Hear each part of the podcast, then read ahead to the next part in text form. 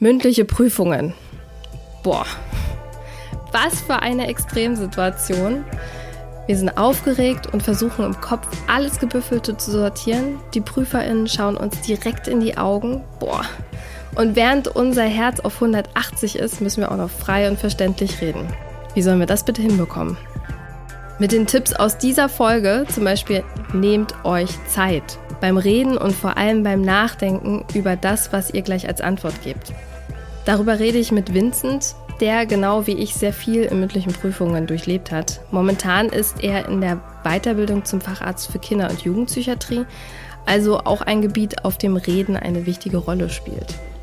Wir geben euch Tipps, wie ihr euch auf mündliche Prüfungen besser vorbereitet, Panik während der Prüfung vor allem auch vermeidet, wie ihr gut damit umgeht, wenn ihr gar keinen blassen Schimmer habt zu einer Prüfungsfrage und wie er an sich besser in Prüfungen wirkt.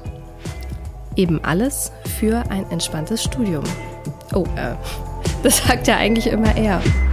Ruhepuls. Alles für ein entspannteres Medizinstudium. Der Podcast von Via Medici von Thieme. In mündlichen Prüfungen muss man sprechen, so wie hier im Podcast. Vielleicht noch ein bisschen anders, mit mehr Druck. Und jeder, jede hat so seine, ihre Marotte beim Sprechen. Ich habe auf jeden Fall auch eine. Ja, zum Beispiel sowas wie Füllwörter, M und ähm, ich, ja, du, fängt schon an. Hast du auch so eine Marotte? Das ist eine äh, sehr gute Frage. Das war übrigens schon die Marotte. ähm, ich ich habe es mir irgendwann angewöhnt, tatsächlich äh, die, die, die Frage zu beantworten mit, das war eine sehr gute Frage. Und ich, ich finde, das ist fast noch ein äh, bisschen nerviger als M oder irgendwelche anderen Füllwörter. So ganz vermeiden kann man es, glaube ich, grundsätzlich nicht. Ich habe manchmal so das Gefühl, dass man sich nicht traut, einfach mal eine Pause zu lassen, nachdem dir jemand mal eine Frage gestellt hat. Also ich habe mal von jemandem gehört, der regelmäßig Vorträge hält und auch auf Kongressen unterwegs ist und so, wie es Leute schaffen, auf Kongressen auch Wirkung zu erzeugen. Und da ist es tatsächlich so, dass es manchmal gar nicht so verkehrt ist, auch wenn es einem total komisch vorkommt und wie eine ewig lange Zeit und eine ewig lange Pause, einfach kurz zu warten. Also die Frage, man kriegt eine Frage gestellt und wartet 21, 22, 23. Und die Sekunden kann man sich tatsächlich meiner Meinung nach nehmen und einfach in der Zeit überlegen, seine Gedanken sortieren und dann strukturiert antworten. Das ist ja auch total praktisch. Ich denke, ähm, da sprechen wir ja nicht nur über mündliche Prüfungen, sondern generell, um, wenn es um Konversationen geht, um Reden, um irgendwelche Antworten, die man eben geben muss, ob es jetzt auch in einer Streitsituation ist. Da hilft es immer kurz innezuhalten und sich zu sortieren finde ich, ist eine sehr gute Möglichkeit, um ein Füllwort zu vermeiden. Ich glaube, das kennt auch jeder, dass wenn man übereilt antwortet, sind es meistens nicht die Worte, die man verwenden möchte und auch nicht der Inhalt, den man sagen möchte. Deshalb ist das schon mitten in den ersten Minuten des Podcasts direkt der erste Tipp. Gönnt euch die ersten drei Sekunden zum Überlegen. Das ist äh, wirklich Gold wert. Weißt du denn eigentlich noch, wie viele mündliche Prüfungen du damals im Studium hattest? Ich habe mir im Vorhinein äh, darüber Gedanken gemacht und versucht, das so ein bisschen herauszufinden. Ich glaube, in meiner Vorklinik waren das vor allem die Anatomietestate, in denen man mündlich geprüft wurde. Und im allerersten Semester, das war unsere erste mündliche Prüfung in Göttingen in einem Regelstudiengang, da haben wir in mikroskopischer Anatomie, also in der Gewebelehre, unsere erste Prüfung gehabt. Und da waren, glaube ich, auch alle sehr aufgeregt vor. Und da sind auch einige durchgefallen noch, weil das so plötzlich für alle kam, dass man gleich im ersten Semester eine mündliche Prüfung hatte. Wie war das für dich? Aufregend. Aber das ist es auch immer noch. Ich glaube, das verändert sich nicht. Äh, ich finde einen Respekt vor der Sache, so auch dieses leichte Lampenfieber oder leichte angespannt sein, ist ja auch völlig in Ordnung man sollte dann gucken, ob man, ob es dann schon in eine Prüfungsangst ausartet äh, oder ob man einfach nur ja verständlicherweise angespannt ist, weil man geprüft wird, weil der Wissensstand abgefragt wird. Also man sollte akzeptieren, dass man aufgeregt ist. Es gibt ja auch ganz viele KünstlerInnen, die sagen vor Konzerten oder Auftritten, dass sie jedes Mal Lampenfieber haben. Und du merkst es, merkst es den Menschen einfach überhaupt nicht an und du denkst so, das sind die ähm, äh, krassesten Leute, die einfach so selbstbewusst agieren. Und das ist ja auch nichts anderes. Also wir sind in einer Prüfung wie auf einer Bühne. Und das sind unsere Zuschauer. Natürlich bewerten die uns. Das machen andere Zuschauer auch. Die können klatschen, die können uns aber auch ausbuhen. Und genauso sind wir halt auch auf unserer Bühne, um zu zeigen, was wir können. Und da kann man sich vielleicht auch einfach Thomas Gottschalk als Beispiel nennen. Der hat immer gesagt, vor der Bühne, da, also hinter dem Vorhang, da atmet er nochmal ganz tief aus und äh, lässt alle Luft raus. Und dann, wenn man einmal komplett ausgeatmet hat, dann kann man gar nicht schnell anfangen zu reden. So kommt man ganz einfach in eine Prüfungssituation rein. Äh, aber auch, na, jetzt gerade schon wieder, kann man Füllwörter vielleicht vermeiden. Und die ersten zwei äh, Semester fragen sich, wer ist eigentlich Thomas Gottschalk? Ah, nee, dabei bin ich gar nicht so ein altes Kaliber. ich aber. Der, der mit dem blonden Lockenkopf und der immer ganz viele Fragen gestellt hat. Das passt ja. Nicht Florian Silbereis. genau.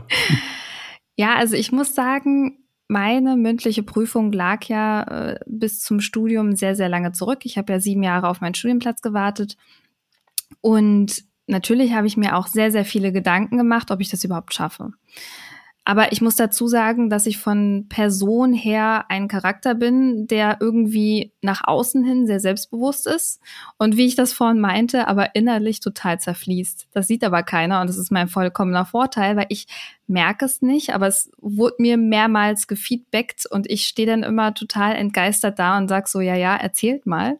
Aber das scheint irgendwie so zu sein. Und das ist aber auch gleichzeitig eine Qualität, wenn Leute einem das irgendwie feedbacken und sagen so, hey komm, du wirkst total selbstbewusst und entspannt auch, dann kann man das auch annehmen und einfach ein bisschen runterfahren, ein Gefühl dafür bekommen, ein Gefühl für eine Situation, äh, bei mir war das so, dass ich immer das Gefühl hatte, ich musste wie, wie schnell wegrennen. Also ich musste schnell alles denken, schnell alles abarbeiten. Keiner hat Geduld, mir zuzuhören.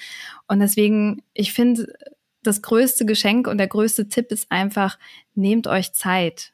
So, ihr könnt eure Sätze ausformulieren. Und es ist absolut ein Prozess. Äh, ich denke, das ist auch wichtig zu wissen. dass keiner ist vom Baum gefallen. Das sagen auch die ganzen Rhetoriklehrer. Also ich würde gerne auch noch mal eine Rhetorikschulung machen, um es noch mehr zu perfektionieren. Ich denke, ich bin eher derjenige, der nach außen zerfließt. Ja, mhm. dem sieht man die Panik an und der ist keine, kann es nicht gut verkaufen am Anfang. Ähm, das musste ich auch lernen. Und am Anfang hat man auch den, so ein Fight-or-Flight-Instinkt, ne? Und dann möchte man in der Prüfung auch einfach weglaufen. Und wenn es dann die Wörter sind, die schneller rauskommen als äh, andere Version des Flight-Instinkts. Ja, also ich finde, es ist ein Lernprozess und ähm, dass man seine Blindspots auch kennenlernt und ähm, so merkt, was für Füllwörter ver verwende ich eigentlich. Da sind äh, Feedbacks so wichtig und da muss ich sagen, kann unsere ähm, Profession und der ganze Studiengang Medizin auch echt noch lernen. Also da geht's, finde ich, ganz viel um Feedback und das bekommt man leider nur in diesen Bereichen medizinische Soziologie, Psychologie und in den sprechenden Wissenschaften vielleicht. Das wünsche ich mir aber auch für Bereiche wie eben Chirurgie oder äh, jedenfalls habe ich damit schlechte Erfahrungen gemacht. Wäre ich hier im Podcast sehr vorsichtig mit Aussagen. Sonst wird die Verbindung leider ganz schlecht. Ich verstehe nicht. Ja.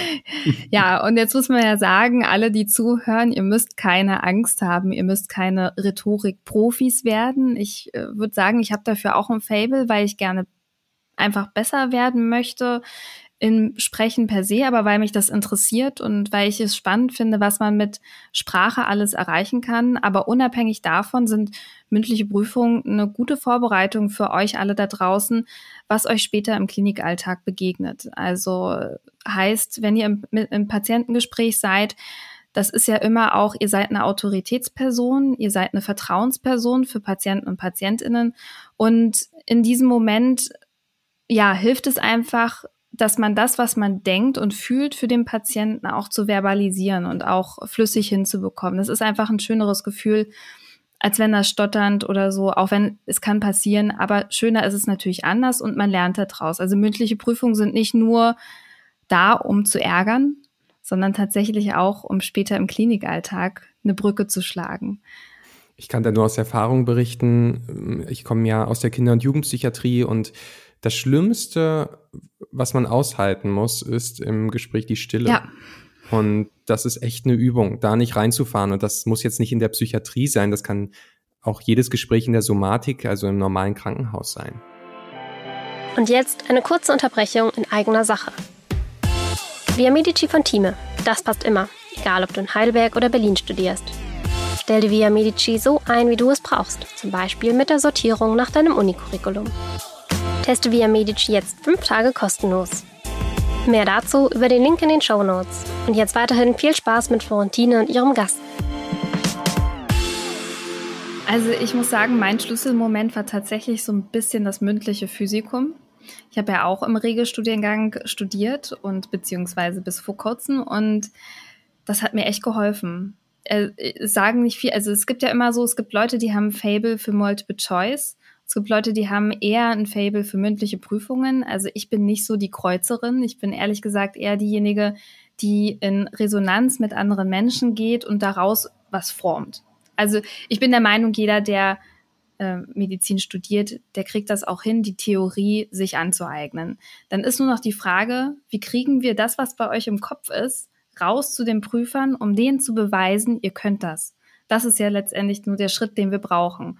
Und ähm, mir hat's geholfen. Ich habe gedacht, du hast jetzt hier so viele Prüfungen schon gemacht, du hast das alles geschafft, auch wenn man mal eine verhaut, das ist auch nicht schlimm. Ruhe bewahren. Das ist jetzt ein Moment, da müssen wir uns jetzt mal vier Stunden konzentrieren und dann haben wir das auch abgearbeitet. Dann können wir danach durchdrehen bis zum geht nicht mehr. Aber diese vier Stunden fokussieren wir uns jetzt mal. Das ist ja auch ganz toll, wenn man sich eine Belohnung danach setzt. Vielleicht hilft das auch, um darauf hinzuarbeiten, dass man sagt, okay, ich kriege eine Belohnung, wenn ich diese Prüfung schaffe, darauf arbeite ich gerne hin und dann lohnt es sich auch, diese Stunden da ähm, sich durchprüfen zu lassen. Und ich glaube, das hast du wirklich wichtig, ähm, äh, hast du auch wirklich äh, gut gesagt, dass das Scheitern dazu gehört ähm, und dass man das akzeptieren darf. Ich, äh, man musste mein mündliches Physikum zweimal machen und es ist einfach total doof, da noch ein zweites Mal zu sitzen und es ist ein richtig doofes Gefühl und man denkt sich, was soll jetzt anders werden? Bei mir war es tatsächlich, dass ich beim ersten Mal nicht so viel gelernt habe. Vielleicht ging es dann beim zweiten Mal doch besser, aber es fühlt sich nicht gut an und das kann einen schon in Panik versetzen. Wichtig ist, dass man sich vielleicht nicht zu, bis zum Ende kaputt katastrophisiert, dass man sich das Schlimmste ausmalt. Am Ende ist es ein Gespräch über das, was wir studieren und das kann man sich aneignen, wie du schon sagtest. Und ich finde immer noch gerade so diese großen Prüfungen sind eigentlich auch hauptsächlich dazu da, das sagen ganz, ganz viele Professoren und Professoren, Professorinnen, dass die Prüfungen ehrlich gesagt eher so ein bisschen da sind, herauszufinden, hält man diesem Druck stand. Weniger wirklich äh, den Inhalt, weil die Leute wissen, man muss diese Zwischenprüfungen machen, bis man überhaupt dann zugelassen wird zu so einem Staatsexamen. Und wenn man dann da angekommen ist, geht es auch so ein bisschen darum, um zu gucken, hey, was, was passiert eigentlich, wenn ich dann mal sage so, hm, ob das jetzt so gut war, also wenn man dann auch nicht nur lobt, sondern auch mal irgendwo reingrätscht, um zu gucken, was passiert. Machen manche sympathisch, andere unsympathischer und äh, ärgern dann doch ziemlich, aber davon darf man sich nicht beeinflussen und beirren lassen. Einfach bei sich bleiben.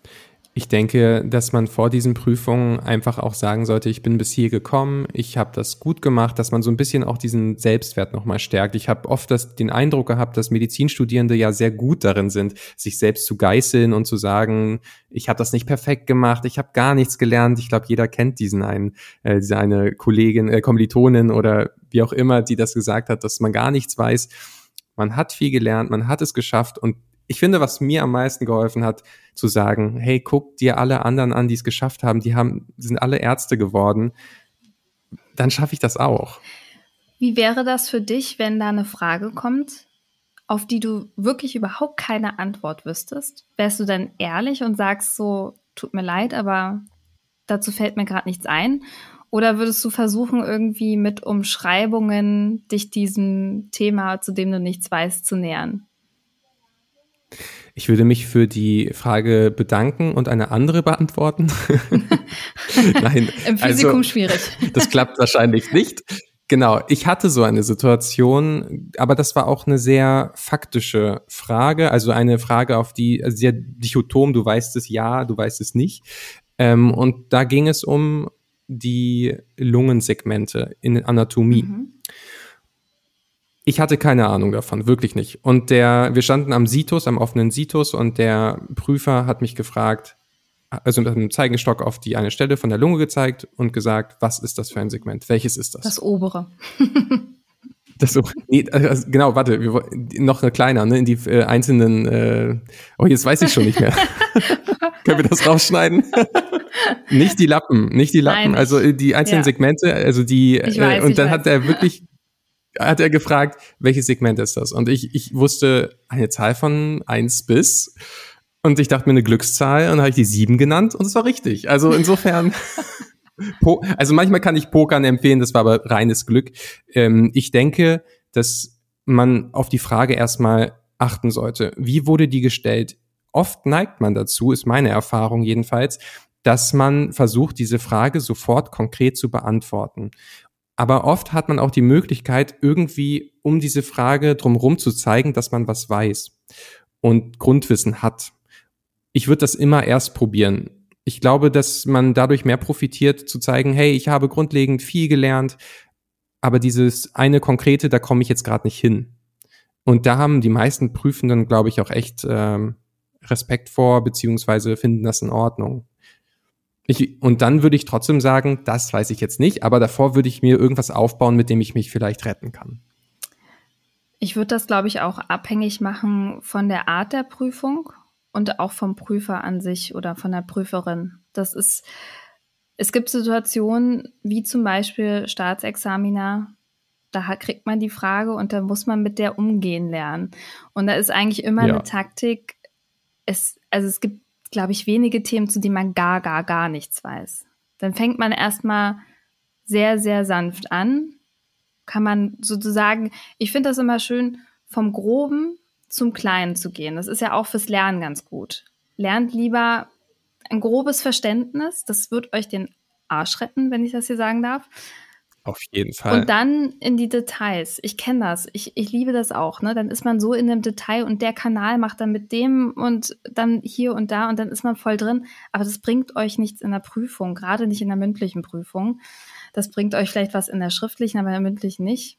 Und da ist es gut, wenn man ein grobes Verständnis hat und meistens helfen einem dann die Prüfer. Also man fängt so an und dann merkt er, hm, das geht nicht in die Richtung, wie ich das haben möchte, sagt sich der Prüfer oder die Prüferin. Und dann fragt sie nochmal genauer in eine Richtung. Und dann kommt man schon ein bisschen näher ran und dann äh, entwickelt sich das Gespräch. Und dann ist es auch nicht mehr, der oder die wusste gar nichts, sondern er wusste was, aber nicht genau das, was ich meinte.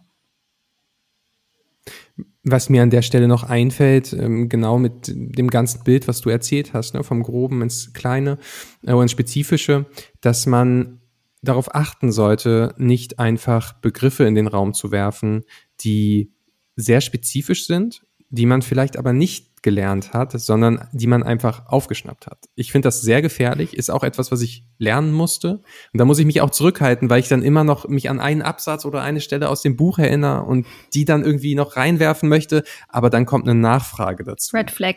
Da muss man auch ja, Red Flag, da muss man aufpassen. Man darf nicht unterschätzen, wie der Eindruck einer Person auf den Prüfer oder die Prüferin wirkt das ist einfach so dieses Gefühl, auch wenn das jetzt punktetechnisch nicht mehr reingezählt hat, aber für ihn oder sie ist es dann in dem Moment, aha, der weiß das, aber das ist irgendwie die Aufregung und das registrieren die natürlich auch, dass man aufgeregt ist. Und wir haben ja auch viel über Sprechen ähm, geredet, aber es geht ja auch sehr viel um die Haltung, finde ich. Wenn man selbstbewusst in den Raum kommt und das ausstrahlt, natürlich jetzt nicht so überselbstbewusst, dass man auch besser als der Prüfer ist, dem immer ins Wort fällt, aber dass man das ausstrahlt, auch in der Körperhaltung, dass man gerade steht und nicht eben ja von übergebeugt, schon ängstlich. Ich meine, solche Schwingungen nehmen die Prüfenden ja auch wahr. Definitiv. Jetzt gibt's ja im Medizinstudium ganz neue Prüfungsformen. Also ganz neu nicht, das ist auch übertrieben, aber schon neuere. Ein OSCI-Kurs haben jetzt, glaube ich, auch viele. Ich weiß nicht, hattest du damals schon Oski? Das mit den Oski-Kursen ist so ein Ding bei mir, weil ich hatte ja den Regelstudiengang in der Vorklinik. Das heißt, ich habe in einem Regelstudiengang erstmal kein Oski gehabt. Und dann habe ich mich für den Folgeplatz in Hannover beworben und die hatten alle Oskis und alles, was am Patienten war, in der Vorklinik. Ah. Das heißt, Ich musste mir das selber noch aneignen über das Skills Lab der MHH, ähm, über ein, also praktisches Lernen in diesem Skills Lab, dass ich alles nochmal durchlaufen musste. Also das musste ich dann einmal sozusagen machen, vor der Formulatur auch und habe es mir dadurch angeeignet. Und was ich gehört habe, ist, dass das zum M3, also zum letzten Staatsexamen, zum mündlichen, auch etabliert werden sollte für die Allgemeinmedizin. Mhm. Aber davon habe ich nichts mehr mitbekommen. Ja. Oh, okay, hey, nicht bei dir. Bei mir nicht. ja, also für alle ZuhörerInnen, OSCI, wer es noch nicht kennt, das sind kurze Prüfungen. Das ist so ein bisschen nach so einem amerikanischen Modell. Meistens im Skills Lab, wo sowieso schon viele Räume sind, langer Flur, viele Zimmer an der Tür hängt ein Patientenfall und eine, eine Klingel klingelt und dann muss man sich den Fall durchlesen, hat dann eine gewisse Zeit, muss dann in den Raum reintreten, da ist ein Schauspielpatient oder eine Schauspielpatientin und die muss man dann dementsprechend untersuchen und dann eine Diagnose stellen und dann wird bewertet, wie man halt die Untersuchung gemacht hat und zu welchem Entschluss man gekommen ist. Und das macht man dann, ich glaube, das ist nicht festgeschrieben, wie viele Räume das sein müssen. Bei uns waren es oh, ich muss jetzt lügen, ich glaube fünf oder sechs. Zum Beispiel der Psychologie war es wichtig, dass man immer nach Suizid fragt, äh, auch direkt und nicht ausweicht. Der Neurologie war es wichtig, dass man die entsprechenden neurologischen Tests macht und so. Also bei uns war das tatsächlich Teil des klinischen Abschnitts, auch im Regelstudiengang. Das ist jetzt etabliert. Und das ist, glaube ich, nochmal eine andere Form von mündlicher Prüfung. Ich finde das Konzept insgesamt total toll, weil es zum einen standardisiert sein sollte, eigentlich, dass wir eben die Möglichkeit haben, hier keine Färbung des Prüfenden mit reinzubringen, mhm. sondern dass wir ein, eigentlich ein Protokoll haben, mit dem wir mhm. arbeiten, es Feedbackrunden gibt und klar ist, was der Leitfaden ist. Und das bringt uns, glaube ich, mit so einem Leitfaden und so Algorithmen können Mediziner immer super arbeiten. Und ich äh, finde das Konzept dahinter echt gut. Ich finde die Idee auch nicht verkehrt. Man muss dazu sagen, ich war einer der ersten Jahrgänge, die dieses umgewandelte Konzept in Greifswald erleben durfte. Dementsprechend ja, frisch war es halt auch und so ein bisschen noch unfertig. Es gab auch keine echten Noten dafür und so. Ich, das ist ja ein Teil auch eher so aus diesen Modellstudiengängen, die sich das angeeignet haben und gesagt haben, das ist eine Fähigkeit und da kann man nochmal praktische Fertigkeit abfragen und prüfen. Und ich finde es nicht verkehrt. Also ich finde es auch super. Von deiner Pioniersarbeit werden jetzt andere profitieren. Wow. das war gut, ja, oder? Total. Also ich finde es gut. Es ist natürlich ein bisschen ulkig, dass man mit einem Schauspielpatienten spricht. Das hat man, also ich hatte es immer im Hinterkopf. Das ist kein echter Patient, das ist kein echter Patient. Der hat gar nichts. Wenn ich das jetzt mache, weiß der, also weiß die Person wirklich, wann sie Aua sagen muss und wann nicht. Und das hat mir echt irgendwie so Sorge gemacht. Aber die machen das richtig gut. Ich hatte wirklich das Gefühl, die äh, sind so extrem in der Rolle und es sind ja teilweise auch nur Medizinstudierende aus höheren Semestern zumeist. Und äh, ich war echt überrascht, wie realitätsnah das dann doch ist. Ich, ich hatte auch meine Erfahrung mit Schauspielpatientinnen, ähm, da ich eine Schulung gemacht habe zum Kommunikationstrainer vom Institut für medizinische und pharmazeutische Prüfungsfragen, unser Lieblingsclub äh, IMPP. und da waren auch, äh, da waren auch Schauspielpatienten am Start, und du bist einfach so in dieser Situation drin. Du vergisst alles um dich herum. Du bist jetzt wirklich mit einem Patienten zusammen und du fühlst auch, und du fühlst auch, was der Patient fühlt. Und die Schauspielpatientinnen sind so stolz auf ihre Leistung und auf das, was sie machen. Und das sollte auch echt gewertschätzt werden. Total schönes Arbeiten. Und super auch, um seine Blindspots herauszufinden, wie man mit einem Patienten umgeht. Ja. Ich erinnere mich noch an äh, einen Kommiliton auch von der Schulung, der hatte auch einen Patientenkontakt und der Patient, der Schauspielpatient, wollte unbedingt ein MRT bei Kopfschmerzen, sofort. Und mein Kommilitone hatte damals gesagt, wir wollen nicht gleich sofort mit Kanonen auf Spatzen schießen. Und Mega. das ist einfach so eine Redewendung, die einfach klasse ist, aber in dem Kontakt wurde ihm das auch als Feedback wiedergegeben, dass das vielleicht nicht die beste Redewendung ist. Ja, das sagt man dann zu Kollegen, ne? aber nicht zum Patienten vielleicht. Ja, wir fanden es alle ja, sehr gut. Das glaube ich. Ich habe noch eine Sache. Äh, eine Freundin von mir hat gerade M3 gemacht und sie meinte, sie ist so der Typ, mündliche Prüfung findet sie furchtbar. Und für sie ist es am schwierigsten, eine Struktur zu halten und nicht sich verunsichern zu lassen. Also das, was ich am Anfang meinte, dass das Prüfer sehr gerne machen, gerade in so großen Prüfungen, einen aus dem Konzept bringen. Alleine um zu gucken, ob man wieder zum Faden zurückfindet oder sich nicht beirren lässt. Also es gibt auch Prüfer, die zeigen keine Reaktion. Pokerface. Und du denkst dir so, war das jetzt richtig oder war es falsch? Weil man schon ja so an Emotionen abmacht, okay, ich bin auf dem richtigen Weg oder das war, geht total ins Leere. Und dann hatte sie Radiologie als Wahlfach und der hat sie so hängen gelassen. Also sie, man muss dazu sagen, sie, Gar keine nee, Hilfe. der war keine Hilfe. Sie mhm. will Pathologin werden oder ist jetzt Pathologin. Mhm. Und Radiologie, ja gut. Also, ne, sie hat sich schon vorbereitet und war auch schon ersichtlich, dass das ein Prüfer wird, der anstrengend ist. Und da denke ich mir, den Tipp, den wir am Anfang gegeben haben, genau für solche Momente ist es gut, selbstbewusst zu sein, darauf zu hören, was man kann und sich die Pausen gönnen, um nochmal zu überlegen, bevor man was sagt. Gerade fürs M3 finde ich, ist die Hilfe ganz gut, dass man sich überlegt, man, man geht vom Groben wieder ins Spezielle. Also, dass man sagt, okay, ich fange jetzt mit der Basisdiagnostik an, damit kann ich gar nichts falsch machen. Ja, auch wenn die Frage wieder sehr konkret ist, vielleicht aus einer Abteilung, also ob es jetzt innere ist oder also ich wurde Rheuma geprüft in innerer Ach, Medizin, dann fange ich trotzdem mit der Basisdiagnostik an und dann steigere ich mich eben zu den rheumatischen Krankheitsbildern und dann zu der spezifischeren Diagnostik, muss aber trotzdem am Anfang erst die ähm, häufigsten Differentialdiagnosen ausschließen. Und ich glaube, ja gut, Radiologie, da muss man vielleicht ein bisschen anders rangehen, weil man da die Bilder befundet. Aber ich glaube, grundlegend kann man das in jeder Prüfung machen. Denke ich auch. Also, Vincent, ich glaube, wir haben hier alles aufgezählt, was super spannend ist. Ich danke dir für deine Zeit. Ja, ich freue mich, dass ich da sein durfte. Bis bald. Ja, ich trinke noch meinen Tee zu Ende und bis bald. Tschüss. Ciao. Das war Ruhepuls euer Podcast für ein entspannteres Medizinstudium von Via Medici, dem Lern- und Kreuzportal für nachhaltiges Lernen in der Medizin von Thieme. Redaktion Antonia Köser und Dr. Vera Premusil. Producer Johannes Sassenroth und Moderation Florentine Klemann.